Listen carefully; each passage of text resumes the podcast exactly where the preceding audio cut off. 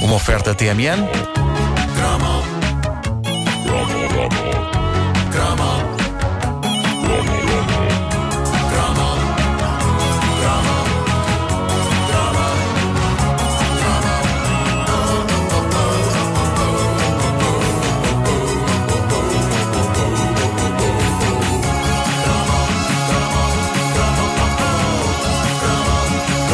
Em primeiro lugar, quero pedir desculpa por quase levar a nossa produtora Patrícia Pereira à loucura eh, com aquilo que é verdadeiramente o Lourenço da Arábia da caderneta de É, cromos. sim, isto é uma superprodução. É uma panóplia de sons, um mosaico de sons.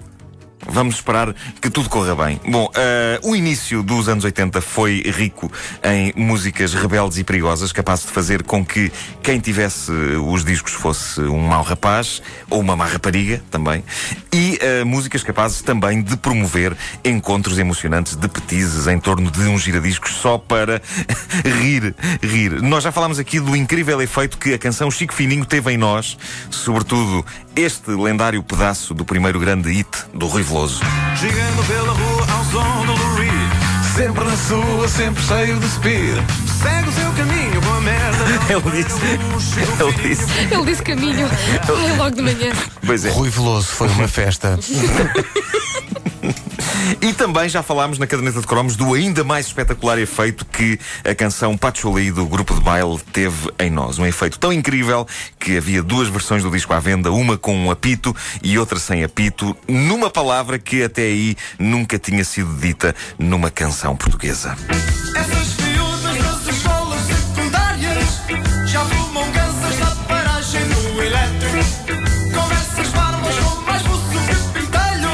ele disse, ele disse, Conversas parvas. pois foi.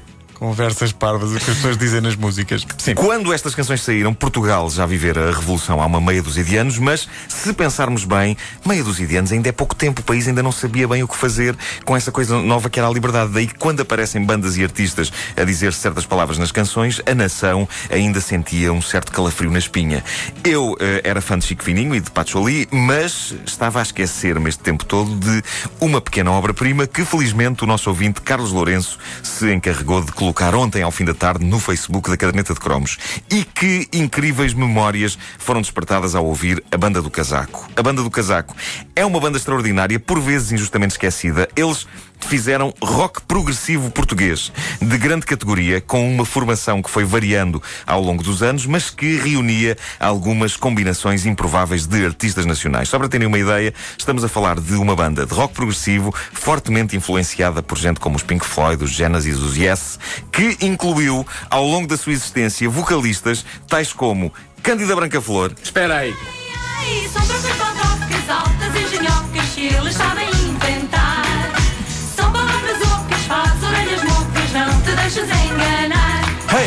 Hey, Neladeiras, também, sim. Levei no meu sonho azul, É, pá, espetáculo. azul, azul, da cor do céu. Ou ainda a mítica Gabriela Chave. Não posso crer. Ai, quem me dera ter um homem muito brasa. Homem muito brasa. Para meter na mala e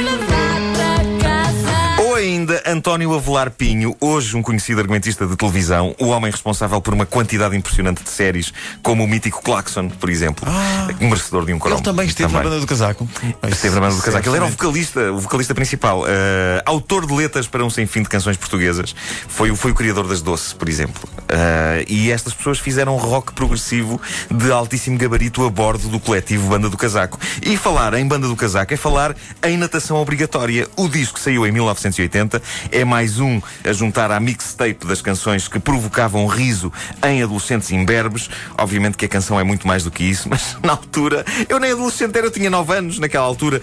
E Natação Obrigatória, o single mais conhecido do LP No Jardim da Celeste, era dos tais que promovia encontros furtivos em casa de algum colega que tivesse este tentador pedaço de vinil. É claro que a agulha ia direitinha para a quinta faixa do disco e eh, não é preciso esperar muito ouvindo a canção desde o início para perceber porquê. Ora, vamos a isto.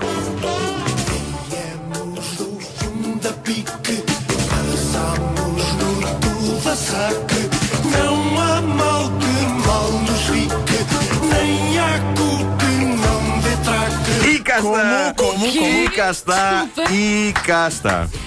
Um verso chegava para que nós, na nossa inocência, considerássemos que natação obrigatória era das mais espetaculares faixas da história da música portuguesa. E havia aqui uma vantagem em relação ao Chico Finho e ao Patchouli. As palavras feias dessas eh, duas canções eh, aconteciam uma vez e passavam, não é? Se queríamos ouvir de novo, tínhamos de nos dar ao trabalho de pôr a agulha dos giradiscos no sítio certo. Em natação obrigatória, não. A banda do casaco era generosa na utilização deste verso. A canção tem uma letra espantosa sobre o facto de toda a gente estar basicamente lixada assim que nasce. Eh, muito otimista. Quão otimista Muito otimista. Toda a gente vai ao fundo, toda a gente está sensivelmente nivelada ao nível do gás intestinal, seja pobre ou seja rico. É um belíssimo poema cómico e pessimista sobre a miséria humana. Mas é claro que na altura nós queríamos era que chegasse esta parte. Nem há cu que não dê. É pá, isto é. Mas Isto é uma coisa, já não me lembrava disto, é, isto é absolutamente extraordinário. Eu não me lembro sequer deste. Olha.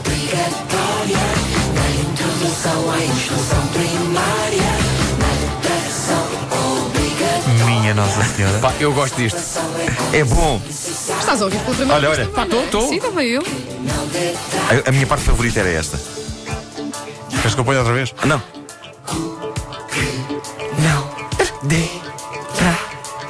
Incrível. Era um sonho tornado realidade. Por Porque acaso de alguém não ter percebido Não bem, só- não é? Exato, exato, exato. não só o verso era repetido, como numa das vezes era repetido sílaba a sílaba para que não houvesse dúvidas. Só, Escusado. só há justiça quando o grupo coral Scala fizer uma versão. É pá, tem que ser, tem que acontecer. Escusado será dizer que eh, uma audição da, nat- da canção Natação Obrigatória em 1980 equivalia a um dia ganho pelo petisco. Eu ouvi isso sobretudo porque na reta final Natação Obrigatória atingia o verdadeiro Nirvana. Eh, tens, tens aí Tenho, tenho. a reta final, vamos a isso.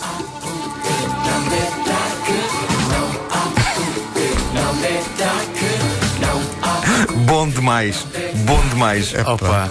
Que é isto? pá? A banda do casaco existiu entre 1974 e 1984 e se vocês virem fotografias deles, havia uma coisa notável que os distinguia dos seus óbvios heróis como os Genesis. Eles faziam rock progressivo, vestidos não da forma exótica como o Peter Gabriel se vestia, mas com pullovers, camisas e óculos que os faziam parecer um grupo de condóminos de um prédio de Benfica numa reunião para decidir a reparação do elevador.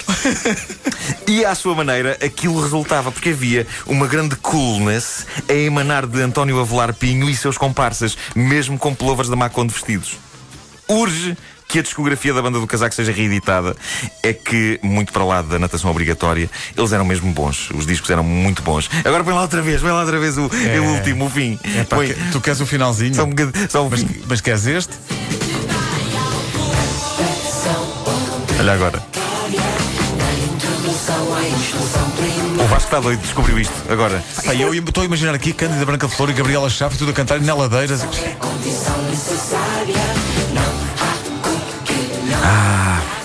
Oh meu Deus. E de facto não há. E de facto não há. É a grande verdade, verdade, é é verdade. E essa. de facto não há. Essa é a grande verdade e é a grande lição que retiramos desta edição da Caderneta de Cromos. Portanto, pessoal da ERC, isto é uma grande verdade, não é possível desmentir, portanto podemos avançar. a caderneta de cromos é uma oferta TMN. Posso sempre argumentar, não, foi- foi- foi- são artistas reconhecidos da história da música portuguesa. Pá, um beijinho à Patrícia que teve aqui um trabalho Ah, incrível, incrível. para no mais curto espaço de tempo encontrar os sonzinhos todos e cortá-los aqui. eu, eu hoje senti-me senti agente de stress da Patrícia. Acho que lhe fiz um cabelo branco. E ela um também foi à branco. festa. Ela também dormiu pouco. É verdade, é verdade. Portanto, ela está em negação, não está bem a perceber o que é que está a acontecer. Vou lá fora abraçá-la. A Patrícia foi a uma festa